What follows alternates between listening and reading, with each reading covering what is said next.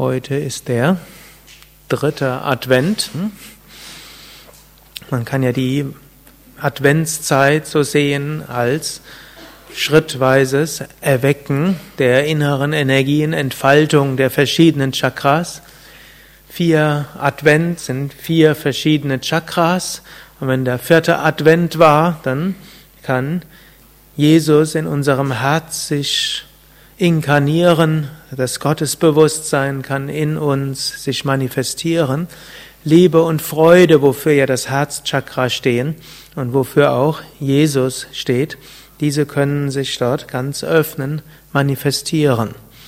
Und so, bevor wir das Herz öffnen können, hm, gibt es erst die vier verschiedene hm, Adventzeiten und damit die vier unteren Chakras. Das vierte Chakra muss schon eine gewisse Öffnung haben, dass wirklich das Gottesbewusstsein sich in uns manifestieren kann.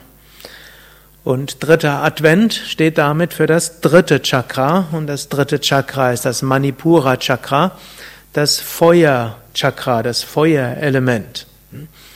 Zuerst kommt das erste Chakra, Erdelement, welches heißt Beständigkeit, Festigkeit, im Weltlichen sein Mann, seine Frau stehen können, letztlich äh, sich um seine irdische Natur dort kümmern, sie seine Bedürfnisse zu kennen, sich darum zu kümmern. So viele Aspekte gibt's für das erste Chakra.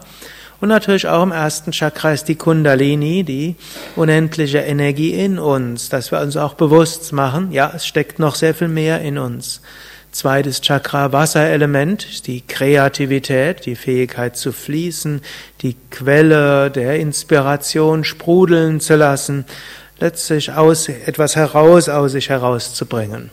Dann drittes Chakra ist dann Feuerelement. Und Feuerelement steht zum einen auch für Selbstbewusstsein, steht für Mut, steht für Durchsetzungsvermögen, steht auch für Enthusiasmus. Wenn wir Zugang finden zu den verschiedenen Quellen in uns, zur Inspiration, zur Fruchtbarkeit, zur Kreativität und so weiter, dann müssen wir es auch umsetzen. Es reicht nicht aus, dass wir irgendwo das Gefühl haben, wir fließen über von Ideen und allem, was sich manifestieren kann, aber wir haben nicht die Kraft und den Enthusiasmus, es durchzusetzen. So ist das dritte Chakra etwas Wichtiges, dieses Feuerelement. Nicht umsonst sagt Krishna in der Bhagavad Gita an mehreren Stellen, dass wir Tejas brauchen, Feuer. An einer Stelle sagt er, ah, Yoga kann nicht verwirklicht werden, wenn wir ohne Feuer sind. Was nicht heißt, wenn wir jetzt kein Feuer haben, dass Yoga nichts für uns wäre, sonst heißt, da müssen wir erstmal daran arbeiten, auch dieses Feuerelement in uns aktiv werden zu lassen. Natürlich das Feuerelement in der richtigen Weise. Manche manifestieren das Feuerelement als Ärger und als Bemühen, mit dem Kopf durch die Wand zu gehen. Hm, damit schaffen wir nur Probleme für uns selbst und für andere.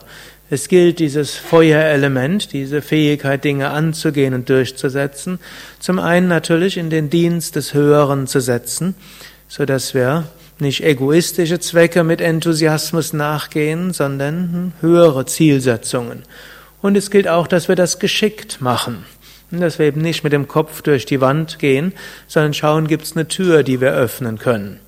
Aber auch nicht uns eben davon abhalten lassen, nur weil der erste Versuch, eine Wand irgendwo wegzudrücken, nicht gelingt, uns deshalb zu, zu verkriechen und sagen, oh, es soll nicht sein.